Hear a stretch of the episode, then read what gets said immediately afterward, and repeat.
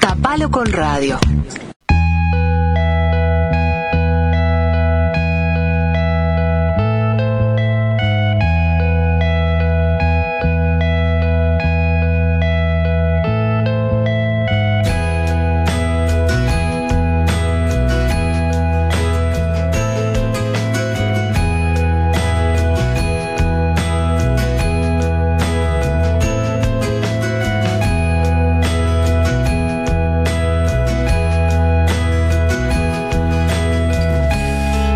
Muchas veces en las últimas semanas que para que alguien llegue a asesinar una figura pública es necesario un escenario de escalada de odio a nivel general que desemboque en este tipo de accionar. Dicho de otra forma, cuando una persona cree que es necesario descargarle el cargador de una pistola en la cara a una vicepresidenta o apuñalar a un candidato a, a presidente, el ambiente general de convivencia ya está bastante, si no del todo, podrido.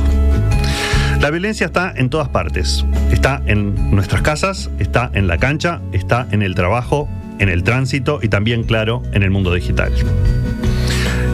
Ahí es tal vez donde mejor se ha acomodado la violencia. Trabaja en silencio, llena de odio, desde lo anónimo, alcanzando niveles que no vemos ni en las imágenes que nos llegan desde Ucrania o desde algún rincón de el África. Intenté dos veces preparar esta columna antes, abandoné en el camino hundido en un pesimismo muy puro hacia la humanidad. Dicen que la tercera es la vencida. Acá estamos. Mientras hablo frente a este micrófono y mientras Pilar y Seba me miran, mientras vos del otro lado andas a ver qué carajo estás haciendo, hay sitios en internet que se organizan para generar odio y violencia. Uno de ellos, el más conocido y al cual no voy a nombrar en esta columna, reúne a personas de distintos puntos del mundo con un objetivo concreto, destruirle la vida a otras personas. Quienes participan en estos sitios web, que no es el único, este, el principal el que les mencionaba, odian particularmente a las personas LGTQB, odian a las personas con trastorno de espectro autista, odian a las feministas, odian a cualquier minoría. Y como las odian, le dedican su tiempo a destruirle la vida específicamente a llevarlas al suicidio.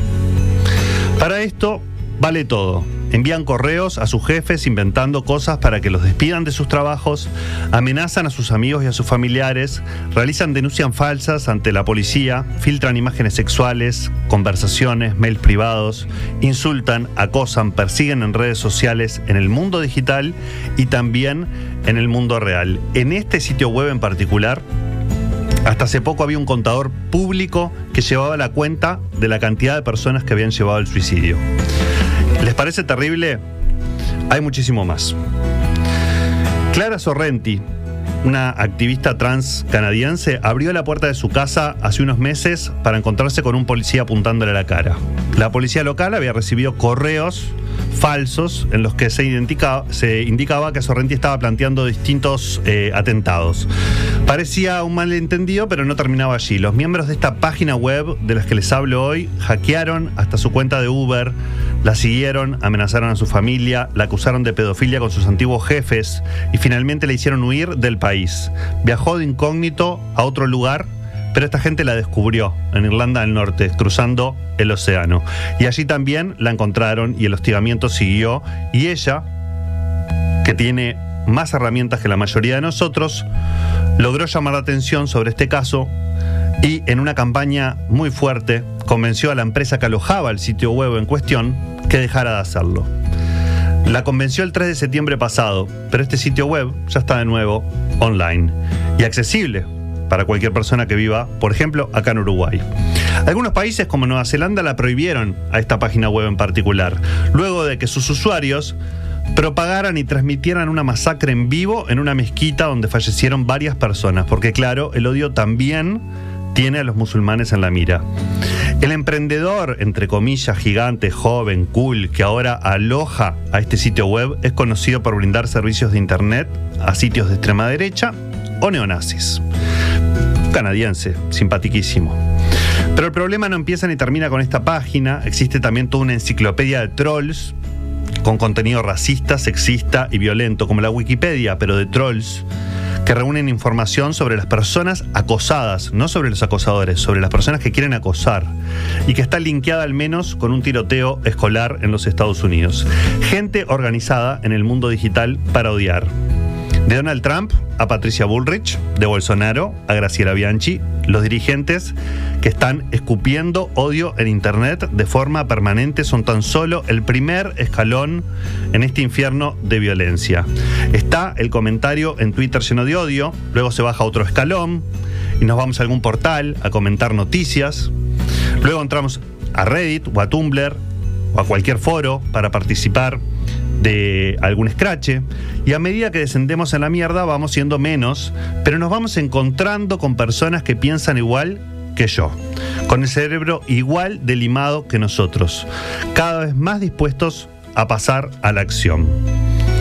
Nosotros hemos entregado nuestra vida al mundo digital.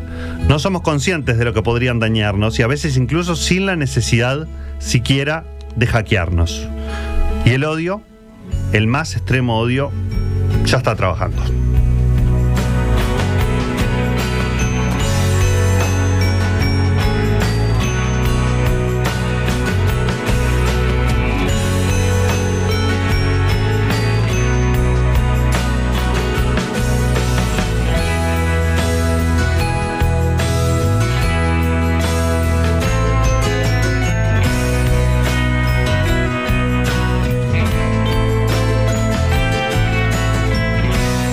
Digital con Juan Pablo Méndez que leía lo que antes había escrito con sus propias manos, con sus propios dedos para hablar de lo que estamos odiando y de este sitio en particular, pero del odio en general y la forma que tiene que circular en las iba a decir redes sociales, pero en internet en general, podemos decir, o en los medios digitales en general.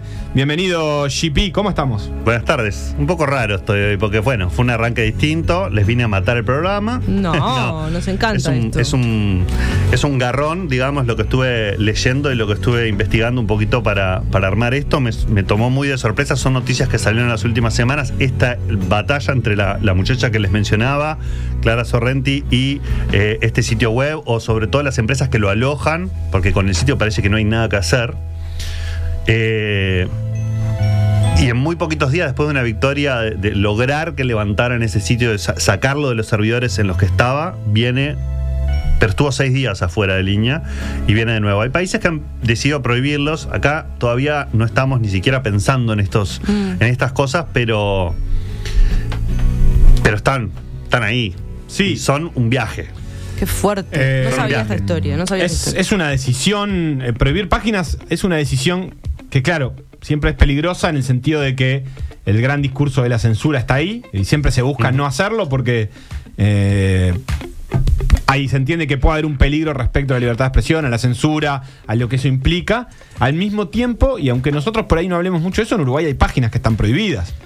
Simplemente no hablamos mucho porque quizás no es tan interesante, pero por ejemplo las páginas de, hablar un día de eso. de los sitios de apuestas Sí. deportivos, por llevarlo a un lugar nor- muy quizás no tan profundo, están prohibidas en Uruguay. El único sitio de, de apuestas deportivas que tiene permiso para operar en Uruguay es Supermatch. El resto, todas esas que están inundando todos lo- los, ca- los canales de deportivos que vemos todo el tiempo, publicidad, etcétera, no están permitidas en Uruguay. Alguien decidió se decidió que el negocio Supermatch tenía que ser hegemónico en Uruguay. Sí. Más allá de lo que eso no era que lo- tanto por, por- por cuidar la salud que puede ser No, por no. ludopatía o por problemas que, que creo que eso ahora además todavía se están se están incluyendo casinos online en, en la regulación y se están se están autorizando por el gobierno pero digamos eh, puede tener como un tinte de salud pública, decir, bueno, eh, esta página se prohibió en Nueva Zelanda, por ejemplo, yo les mencionaba recién, en marzo del 2019, el sitio web en cuestión, eh, transmitió, o sea, las personas que estaban ahí transmitieron en vivo lo que filmaba la el, el- el atacante de una mezquita que fue matando personas y transmitiendo en vivo mientras las mataba. Eh, como, se, como se produjo eso, el gobierno de Nueva Zelanda inició una investigación, le pidió al sitio web que le aportara datos, correos electrónicos y datos de las personas que habían cometido ese crimen y la respuesta de este emprendedor canadiense, si no me equivoco, eh, fue El que tiene la página. Sí, exactamente. El, el que tiene la página dijo que Nueva Zelanda es un país de mierda y declaró que no le importa un carajo lo que dicen la sección 50 de su ley de maricones sobre compartir un correo electrónico. Esa fue la respuesta oficial, digamos, de este emprendedor bastante impune que dice que bueno que Nueva Zelanda no tiene el poder legal para encarcelar a todos los que publicaron y reprodujeron ese video. Perdón las malas palabras, pero digamos, estamos No, hablando no, no, textual, estoy citando bastante textual a esta, a esta persona. Em, Sí, este- un emprendedor. esto fue en Nueva Zelanda, por eso también tiene sentido. Exactamente. Chis- Chis- Ch- Christchurch, Christchurch, Christchurch, Christchurch. así se dice, Sí, Christchurch. eh, fue eh, efectivamente en Nueva Zelanda. Exactamente. Eh, de- después de eso, en varios países que tienen, eh, capaz que los más avanzados en libertad de expresión también y en libertad de prensa, eh, discuten sobre eh, esta, esta cuestión, porque claro, se habla de censura. Si vos estás organizando para llevar al suicidio a una persona, Dejate de joder con la censura y la, libertad. O sea, ¿dónde está el límite, no? O sea, eh, Es que no, no, no. es un sitio en el que después pasan otras cosas que son amigables. Es un sitio jodido en el que, les digo, eh, no, lo- no lo menciono para no darle ningún tipo de publicidad, pero digamos, eh, ya registrarte en ese sitio es todo un acto, ojo con meterse ahí. Está bastante jodido eh, en, ese sentido. Eh, hace, hace un tiempo, el primero de los casos, estoy hablando del 2013, el primero de los casos conocidos de este sitio web.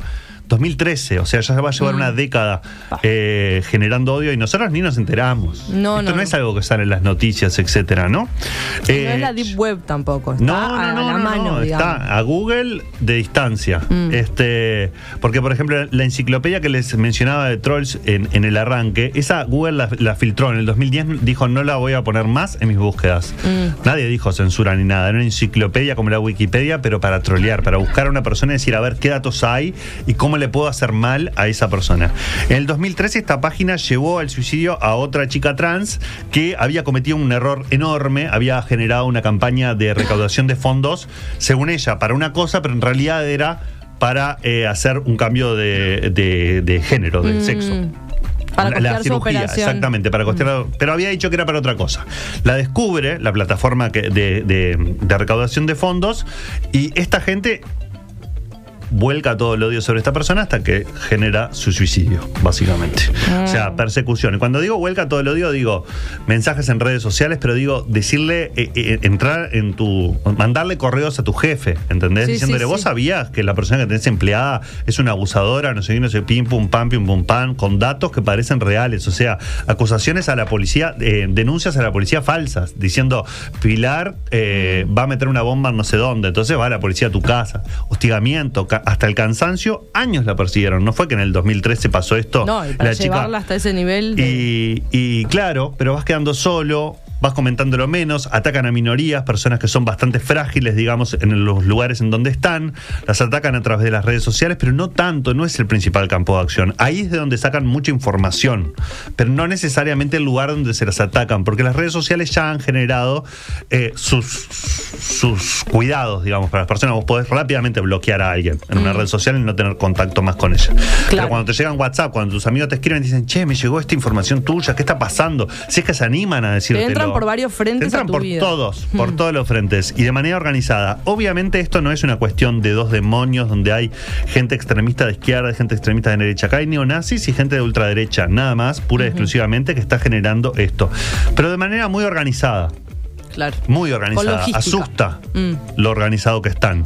Entonces, eh, a, esta, a esta chica, a Sorrenti, la descubrieron en Irlanda del Norte, cuando se había ido de Canadá a Irlanda, Irlanda del Norte, se me trabó la Irlanda, y le sacaron una foto al, al hotel en el que estaba y le dijeron, vos estás en tal habitación y se la mandaron. O sea, eh, eh, como diciendo, No, no, sí, no, no. una persecuta bastante fuerte, que si vos no tenés una red de contención alrededor, te puede llevar a un lugar bastante triste.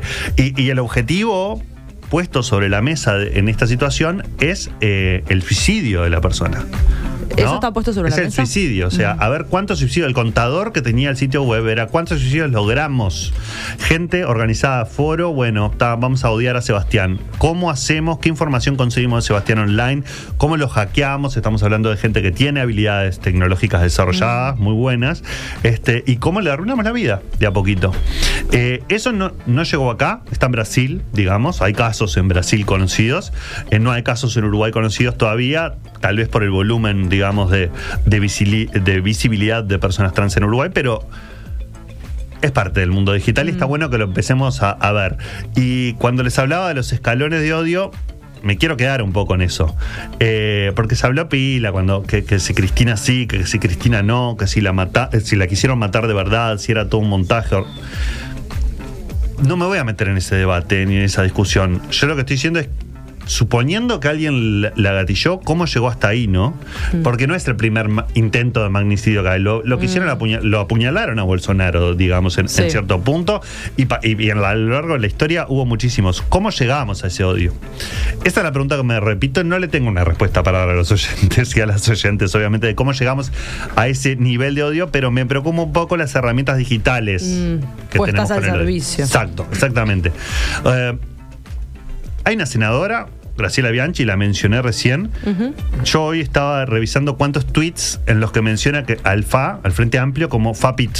Ella lo menciona como FAPIT en todas sus. O sea, está hablando de otro partido político. Bases son los partidos políticos de la democracia. O sea, no me imagino a alguien del Frente Amplio diciendo el Partido Nacional barra ARU. O, o barra cámaras empresariales. Eh, no sé, inventarle un nombre gracioso y tuitearlo. Pero digamos, está ahí ya Hostigamiento. bajamos un escalón. Ya está, bajamos un escalón. Aceptamos eso. No hay ningún otro senador del Frente Amplio diciéndole, vos no podés hacer esto. Acá hay un límite, no puedo hablar más contigo porque vos estás mencionando el nombre de mi partido mal, de manera irónica, graciosa, ¿no? Lo que quieras Digo, hacer, como que no hay una ley es un pa- escalón. parlamentaria que, que- que regule eso. No, no hay nada. Ese es el tema. No hay nada de ¿Cómo regulación, pero tampoco hay decencia, Claro. no hay compañeros que le digan, bueno, acá hay un límite. Hoy eh, se juntaban los líderes de los partidos políticos, Mm. creo, a convocatoria del Frente Amplio para hablar de un poco de lo de, de bajar la pelota al piso, etcétera.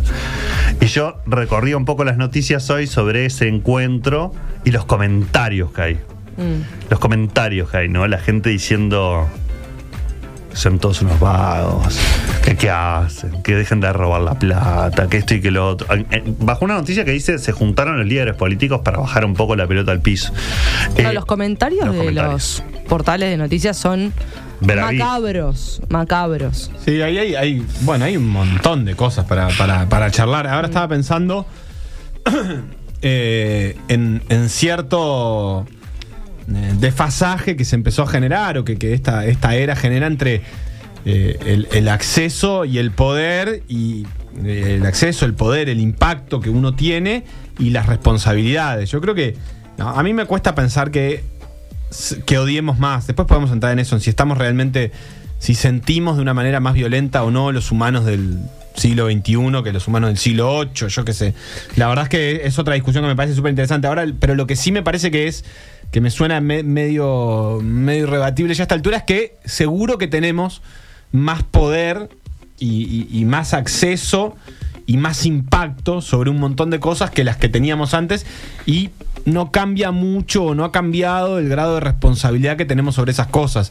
Entonces yo tiendo a pensar que nadie, no es que particularmente odiemos más, pero lo que sí es cierto es que esos, ese, ese lugar de odio y de violencia tiene un, canal de difusión que, que no tenía antes, quizás tan así, y que realmente no tiene, no ha crecido en paralelo el control o la, responsabilidad que, que tenemos los usuarios de Internet respecto a lo que decimos. Entonces ahí en ese desfasaje evidentemente hay un problema, es, es evidente que hay un problema que, que tiene que ver con que eh, uno puede eh, decir cosas que si antes decía de una forma pública tenía una responsabilidad sobre ellas y hoy no la, no la tiene, porque no, no sucede. Yo, eh, todos los que hemos denunciado algún tuit alguna vez o algo que hemos dicho, pa, loco, no, te- ¿cómo vas a decir esto? No, no podés decir esto. Eh, sabemos que eso mm, es, no es nada. Al, al mismo tiempo, no, o sea, eh, denunciar un tuit y que lo borren. eh, no- no, se- sucede, es, es normal y, la, y la- vos- uno podría decir, bueno, Twitter, Instagram se hace, y con- con comillas en los dedos, responsable de borrar ese tweet y muchas veces no lo hace, obviamente, pero bueno, ponele que se hace responsable. Pero no cambia tanto en realidad. Entonces, eh, ahí hay, hay como un desfasaje entre ese nivel de odio que se, que se puede manifestar en las redes sociales y sus consecuencias, que la verdad que a mí me parece que es, eso es como el, el real problema que tenemos hoy. No creo yo que haya más odio que, que antes. Yo Creo que lo que hay es una posibilidad muy sencilla de que con expresarlo con muy poco como un poco de intermediación del pensamiento, es decir, de una forma muy inmediata. Los que somos calentones sabemos lo que ayuda el tiempo en el medio de- entre lo que nos calentamos y lo que decimos. Y, y en la vida cotidiana cualquiera puede pensar en momentos que dijo, pa, menos mal que pasaron 12 horas que me encontré con esta persona y lo pude procesar de otra manera.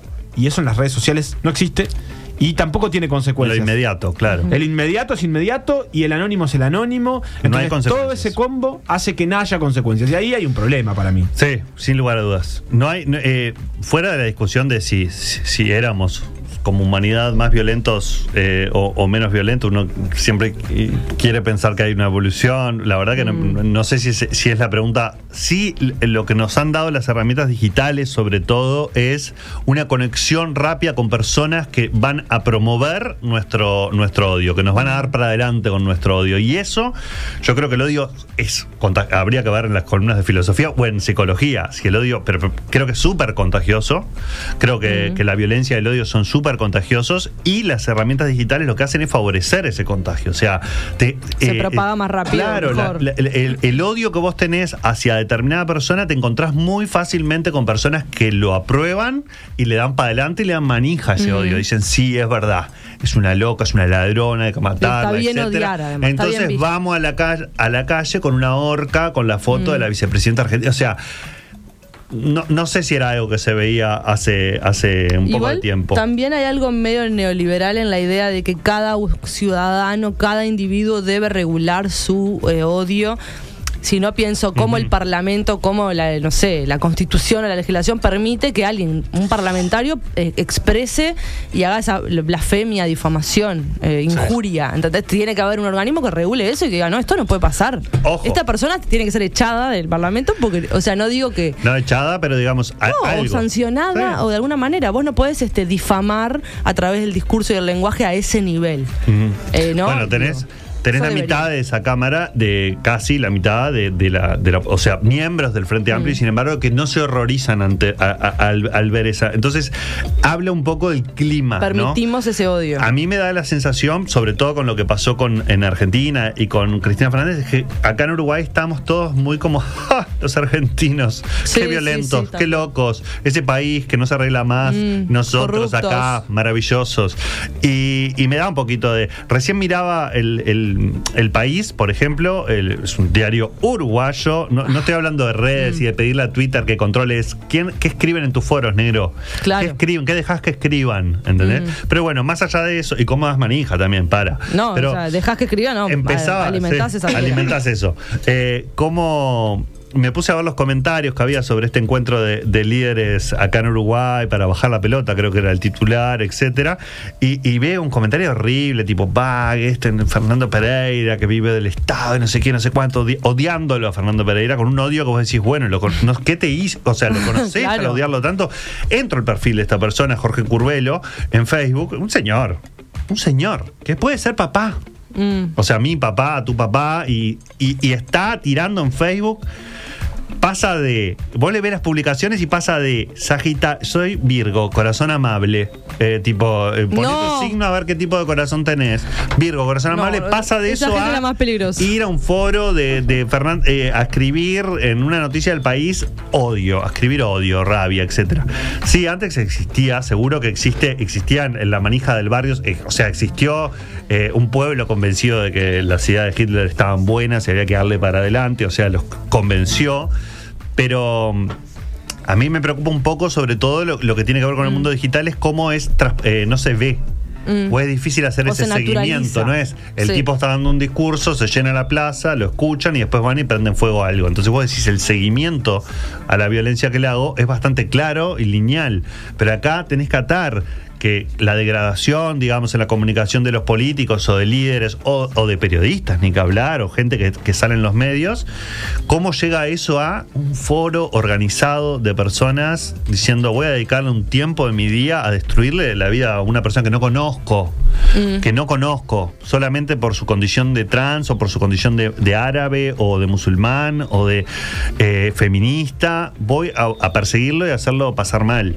Eh, no es tal vez algo que nos vaya a perseguir a nosotros tres en esta mesa. Probablemente moramos sin bueno, este ahora problema. con todo esto que dijiste, pero, sí te pueden perseguir a vos.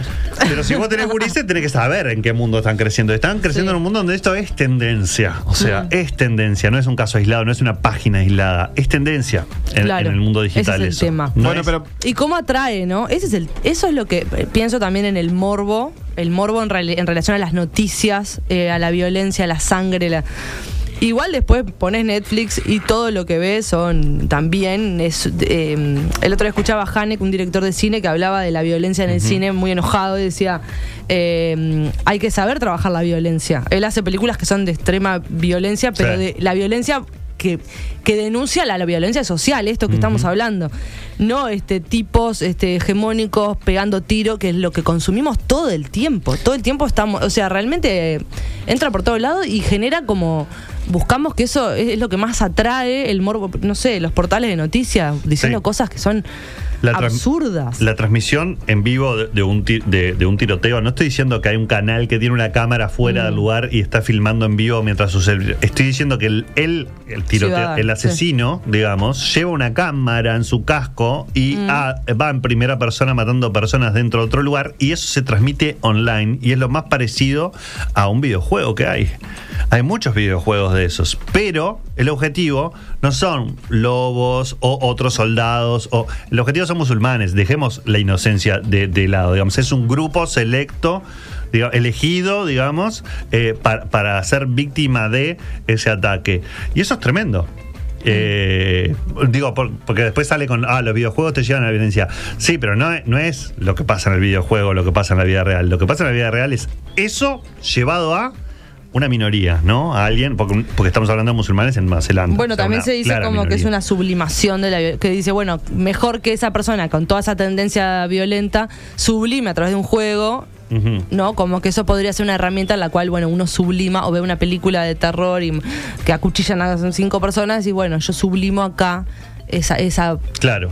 Esa potencia de violenta que tengo. Y que, es que lo debemos hacer todos un poquito eso, ¿no? Hmm. Todos tenemos. Yo no estoy diciendo que soy eh, Claro. una persona No, el 100% instinto de pacífica. matar. Violencia, odio, todos, o todos sea, tenemos un poco adentro o Mm. mucho. Y lo podemos, como vos decís, sublimar de, de Mm. distintas maneras, etcétera. El, el problema es que acá hay aparatos organizados atrás. Ese es el tema. De personas que tienen odio, como nosotros, pero digamos que se aprovechan de. Porque no me voy a poner a, a decir, ah, el victimario es el que fue al hotel afuera de la, de la casa de donde estaba esta muchacha, le sacó una foto. dice, no, ese se- le sacó la foto y después otro se la mandó porque, porque tenía el contacto y otro organizó o fue el que descubrió que era ese hotel. Entonces, hay una organización atrás y eso es lo que me preocupa porque es por donde el, neon- el neonazismo y la ultraderecha están actuando mejor. Es en Mm. ese mundo, en el mundo digital, digamos. Por supuesto. Este, y, y- y van atrayendo cada vez a más personas, porque no estoy diciendo que los que van a la, a la 9 de julio a gritar que maten a Cristina eh, son neonazis, no estoy diciendo eso, pero estoy diciendo... Sí, son- manijeados por son, claro, son la carne que necesita Mm. ese tipo de, de- de fascismos, ¿no? Eh, es bravo. Sí, Eh, sí, sí, totalmente. Por- re polémico. No, eh, me quedo pensando bueno, en, un, en un- en un- en un montón de cosas que, que- que tienen que ver con eso que estás diciendo. Eh, hay. Porque también lo, político es una de las formas, y esto de lo político. Más allá de todo es político, eh, pensando en, esta- en estas organizaciones o formas de lucha de la política que tienen que ver con el poder, con el Estado, eh, con la representación gubernamental, con las formas de la democracia. Ahí hay todo un mundo y después hay otro mundo que también es político, pero que no va por ese canal y que es, bueno, esto un poco que vos estabas contando también puede ser eh, lo trans, las diversidades, la- lo religioso como objetivo.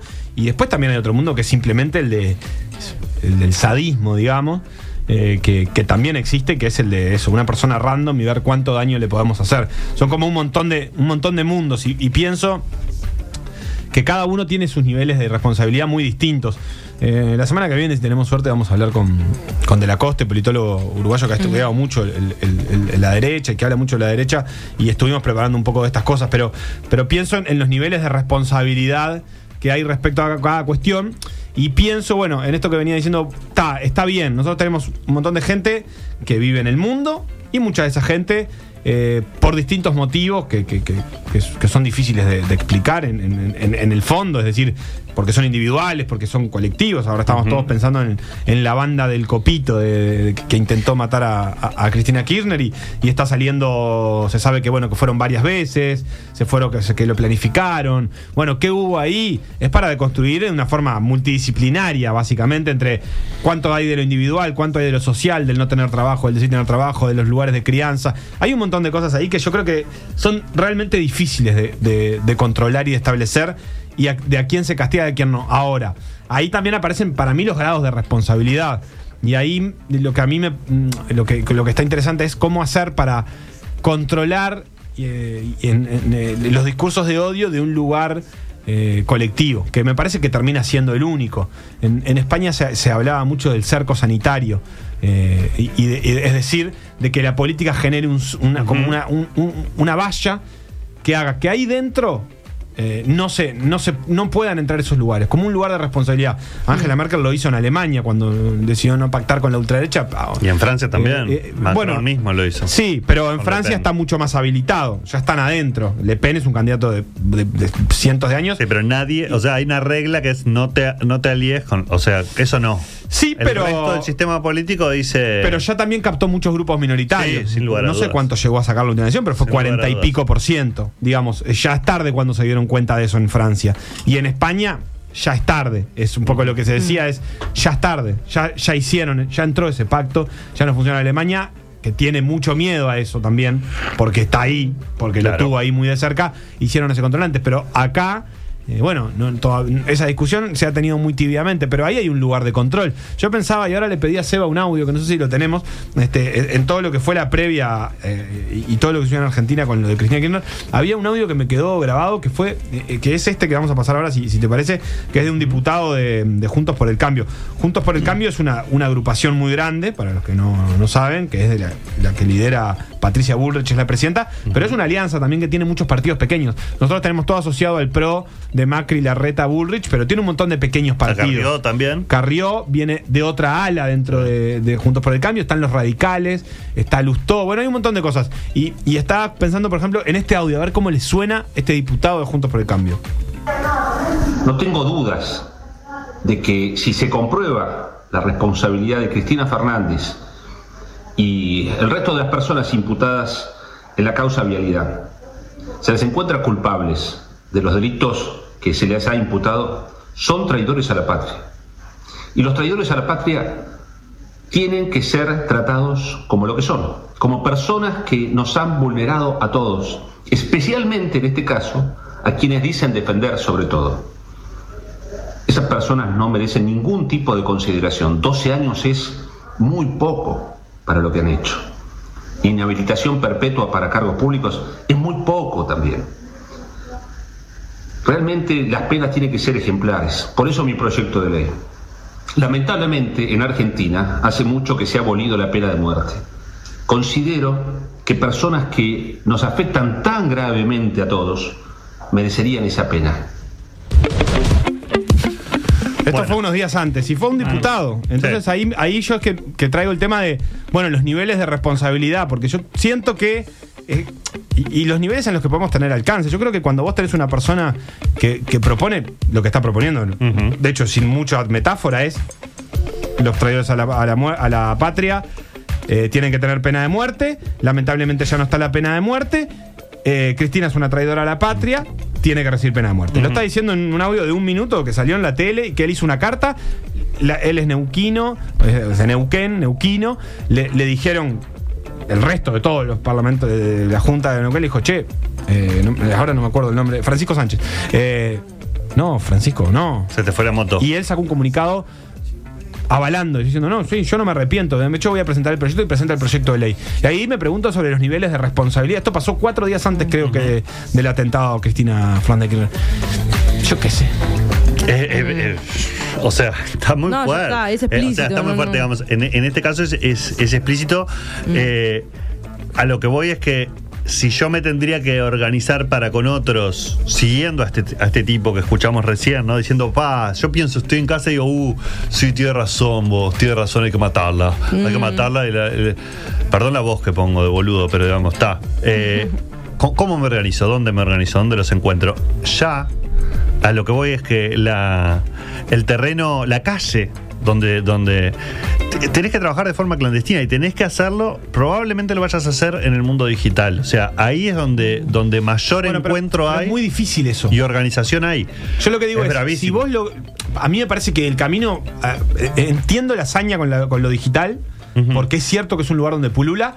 Lo que yo digo es, bueno, está, pero nosotros también. hay- tiene que haber una forma, o tenemos que encontrar una forma como, como mundo, en el que quienes tienen la mayor responsabilidad, porque tienen mayor difusión, cosas, tengan eh, un mayor control de eso. Y si vos sos un partido que está que peleando la democracia, no puedes tener una persona que habla así No y podés. que dice eso. Y eso tiene que ser de cero. Después, por- porque eh, hay una cosa, de- no solo de la imitación, vos lo decías ahí, de, de- de- de la imitación del discurso del odio, del contagio del discurso del odio, sino también de- del prestigio del discurso del odio. Y cuando tiene prestigio, mm, todos podrán recordar los discursos de Viviana Canosa, Sí. eh, que, que finalmente Daniel Haddad, que es el director del canal, terminó levantando el programa eh, y y que Victoria Canosa lo denunció como una censura en una transmisión en Instagram en la que estaba, de hecho, eh, Luis Lacalle Pou. eh, y, y, mm, si- si- claro, vos ahí tenés muy que. buena repercusión que tuvo esa- muy buena esa repercusión. respuesta de- Y, y está bien, a ver. Tremendo. La gente lo está viendo. Vos no, vos- o sea, lo del rating es, es- es- ese es el peligro del rating. La gente lo ve. Eso es una, eso es una, puede ser una verdad. El tema es que las personas que tienen responsabilidad sobre eso no pueden decir sobre el rating. Las cosas no se pueden decir sobre eso en determinados niveles. Entonces, ahí es donde yo digo, bueno, Daniel Haddad lo terminó levantando. Daniel Haddad, que es un- para nada un tipo de izquierda, ni progresista, ni nada por el estilo. eh, y al otro día del atentado, eh, América, que es el canal, puso todo un video que decía, hace un mes tomamos una decisión de las que nos criticó mucho. Se terminaron sacando cartel con eso. Sí. Lo cual, de última, Mm. tiene su sentido. Eh, Sí, la pero- ruta del dinero es lo que manda. pero bueno, está bien, Siempre. pero hay un punto en el que hay un lugar en el que no puede mandar más, porque si no, ¿cómo, cómo frenas Bueno, eso si ahí vos no están los medios, los discursos? pero también están, porque los medios, eh, vos le podés decir a lo- eh, vos hablabas de, de los políticos recién, y ese audio, digamos que ahora estamos, que, Mm. que nosotros eh, pusimos acá, le pusimos play, pero obviamente en- con, con un buen contexto, eh, otros medios lo, lo reprodujeron sin preguntarse, y ahí también hay un montón de Mm. responsabilidades. Pero más allá de eso, donde más viral es, o sea, donde más viral es, claro. El mayor alcance o el mayor poder que tienen tanto Bianchi como Canosa, como Amalia Granata o como. No es. En, eh, eh, o sea, primero arrancan las redes sociales o arrancan los medios digitales, o por lo menos ahí es donde pegan fuerte, donde su discurso hace carne para que después dé rating. Y también da rating, ese es un problemón, ¿no? Claro. Que tenemos con Milei o que tenemos eh, acá, acá en Uruguay con, con algunos programas en particular, con- más con, con comunicadores que con políticos, ¿no? Pero eso, el, el me da rating, entonces le doy pantalla y le doy aire a esto, al odio. Mandan, los- mandan eh, es la, hege- la hegemonía del mercado siempre manda. Y el Estado ahí, la pelea tendría que darla al Estado y regular desde ahí, porque Claro. es antidemocrático. Da la sensación de que el Estado, por lo menos el uruguayo, está en pañales en lo que tiene que ver con lo digital. Eh, tenemos Sí. una, una agencia de gobierno digital que ha dado 75 pasos para atrás desde que asumió este gobierno. O sea, ya reducía su mínima expresión, que capaz que podría ser, ¿no? Pero digamos, tenemos un plan Ceibal que no trabaja estos temas. Claro. Eh, lo poco que lo trabajaba ahora ya no los trabaja más, digamos. Eh, y yo siempre me pregunto cómo, porque no viví esa época, cómo se llegó a el 73, cómo se llegó a eh, la persecución por, por participar de un partido político. O sea, no estoy hablando de la guerra entre unos y otros, de, de las armas, estoy hablando de cómo, perse- cómo perseguían a gente que por participar de un partido político decía, qué demencia. Nos cuesta entender Sí. a nosotros un poquito eso. Ahora no me cuesta tanto. Sí, ahí- ahí, y después hay otra cosa ahí, J, que también es la, la discusión. Porque también le tenemos mucho miedo a la discusión. Mm. Eh, y, el- y- y- y no discutir, para mí, termina engendrando eso. Porque no sé cómo, cómo terminar de, de- de- de explicarlo, pero también viendo los mensajes de la audiencia ahí, como jugando un poco con. eh, incluso los carpinteros mandaban uno como, como este, bueno, acá digamos a los blancos del Partido Nacional, que son desde nuestro punto de vista seres inferiores, ya que no pueden sentir empatía por el otro, y que también tiene su ironía ese mensaje. Y Yo pensaba, bueno, ¿cuántos de nosotros nos negamos a discutir con determinadas otras posturas y situaciones? ¿Y cuánto se termina generando ese ese lugar y cómo haces para tener esa discusión. Porque en realidad, y ahora pensando en esto que vos decís, pero también pensando en, en la gente que dice, mm, vos decís esto, bueno, no, no vamos a, a decir la página hasta de la que venimos hablando, hay discursos que no vale, que no está bueno eh, Reproducir. reproducir, pero, pero también hay discursos que son muy preciosos que suceden.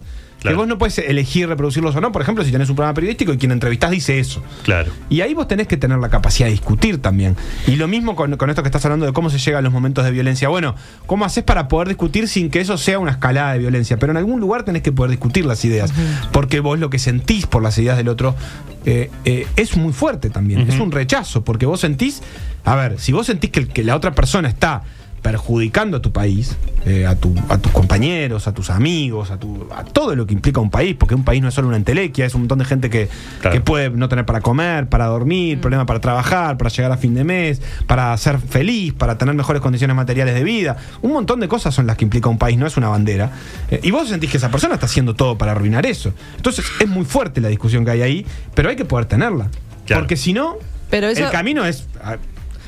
No, pero eso es lo que me parece que también lo- las redes es lo que me parece que Shippy decía, de- fomentan que no son espacios de discusión, son espacios donde cada uno con su eh, eh, sobrevalorada la opinión de cada persona, donde yo voy a decir lo que pienso y no son espacios de discusión en los ámbitos que se tienen que dar, de reflexión y de debate. Es micrófono en mano, cámara en mano y a expresar todo lo que siento y lo que me pasa y empieza a agarpar porque también uno siente que cuanto más polémico se pone, más seguidores tenés, más, más, Más te levantan los alcance, más tele-.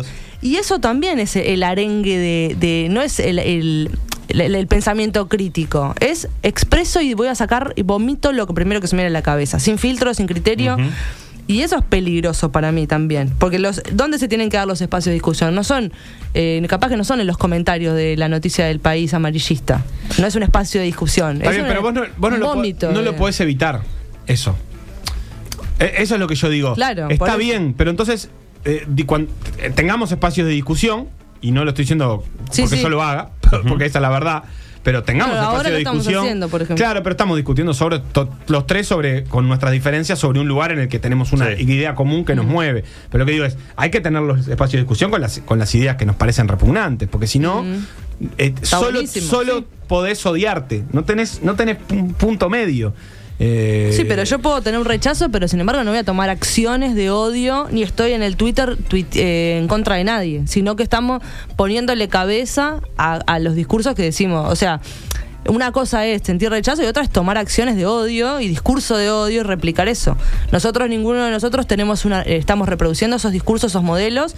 Sí, obvio, estamos manifestando una expresión que también llega a un montón de gente que pensará y que, y que capaz que escriben y no están a favor de lo que estamos diciendo. Pero no es lo mismo re- el rechazo de una idea que, eh, que reproducir el discurso de odio. Yo eso no creo que sea lo mismo. No, no, por supuesto que no, pero digo, lo que digo es que hay una, hay un, hay una, hay un debate. Acá hay hay una, en el, el mundo siempre fue así y siempre va a ser así. Eh, hay una, una disputa. Sí. Hay una disputa y en- de algún lado hay que canalizarla.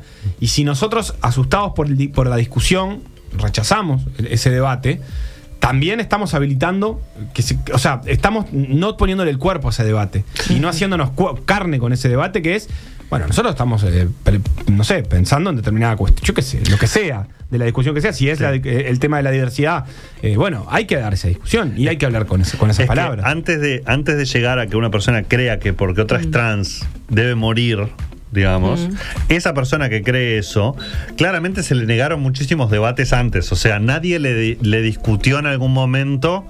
En, el Claro. momento correcto, porque cuando ya piensa eso está limadísimo, es un discurso de odio y en realidad no cabe otra cosa que la censura, hay que intentar eh, eh, perseguirlo y, y controlarlo, pero digamos, mucho antes de eso, eh, está eso, ¿no? La normalización. Por eso te traía a Graciela Bianchi acá en la mesa, porque digo, ¿cómo ningún otro legislador de una fuerza política, que es mayoría además, pero digamos, o sea, vamos, eh, yo sé que pelean en los micrófonos y después trabajan juntos, tienen que ir al Parlamento, verse las caras, hablan, y Graciela Bianchi no dice Fapit cuando habla al lado de...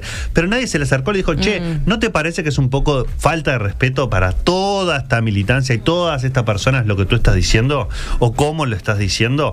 Nadie encaró en ese momento. Entonces después, cuando el discurso de odio garpó, anda a discutirle algo a esta señora. No se le puede, Mm. no se puede, no se puede hablar. No, es que no es de discutir. Pero digamos, Con eh, ella. exactamente. Pero digamos, en un momento o a alguien, algún actor falló en eso. Mm. Yo fallé mil de No, pero de dejar tener al claro. lado una conversación que dije, pa, tendría que haber intervenido. Y bueno, tendría que haber puesto en cuestión en ese momento, porque después cuando escaló, cuando ya se dieron manija, cuando entraron en un foro, cuando están en, la- en los comentarios de Montevideo Portal, eh, ya están todos limados, ahí no vas a poder discutir, Mm. ahí ya está el extremismo, ya está la violencia y el odio. Eh, y hay una cosa que es bastante importante y que la, para, para, por lo menos para cerrar mi participación, la quería dejar en claro. Estos discursos de odio y de esta violencia, por lo menos en medios digitales hoy a nivel global, se da en la ultraderecha y en el neonazismo, neofascismo, por decirlo de una manera.